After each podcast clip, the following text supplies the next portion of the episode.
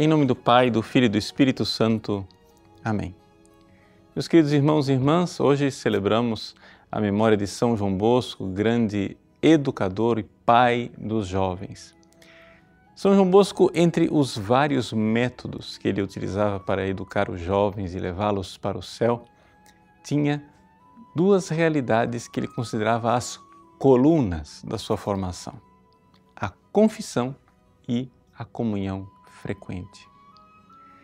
A coisa era tão insistente e tão frequente que quase não tem é, uma carta ou uma homilia de São João Bosco que nós possamos citar especificamente. É quase que uma ladainha constante. Ele sempre fala da confissão e da comunhão frequente.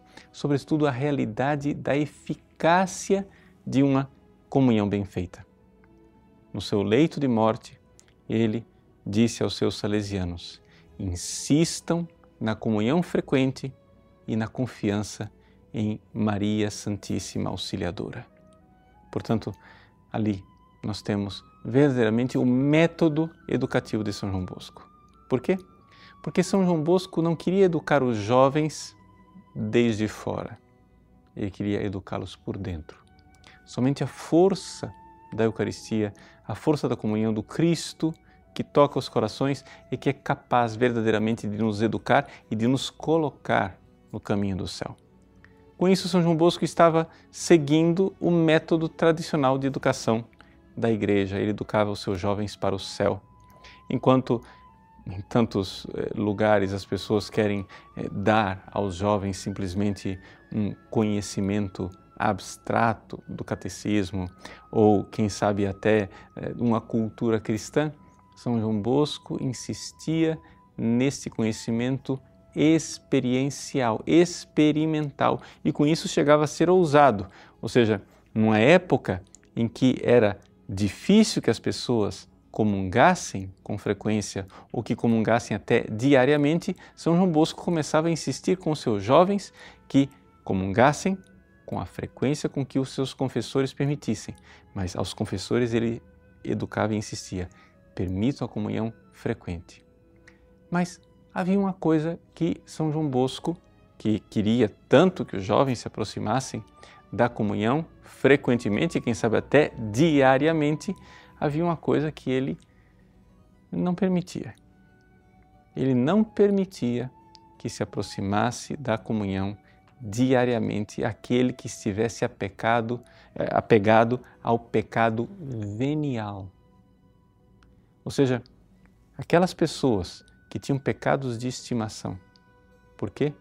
Porque ele acreditava na eficácia da comunhão e que se uma pessoa que comungava frequentemente não estava mudando de vida, não estava se desapegando dos seus pecados veniais, não estava se santificando, então ali tem alguma coisa errada. Aquela pessoa está comungando mal, não está comungando como deveria. Porque a Eucaristia, ela é o pão dos fortes, recordava São João Bosco. É o pão que verdadeiramente nos dá a força para a santidade. São João Bosco, numa época em que as pessoas achavam que ser santo era coisa de uma pequena elite, pregava a santidade para todos os seus jovens.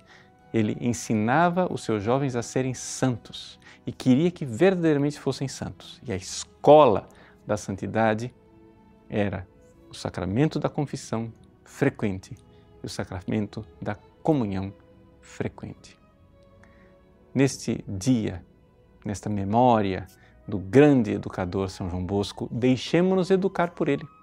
Deixemos-nos educar por este grande sacerdote que soube iluminar a alma dos jovens desde dentro, com boas comunhões e boas confissões.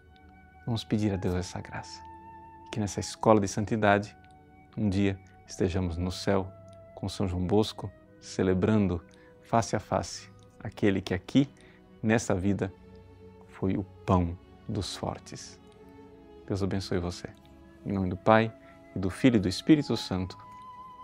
Amém.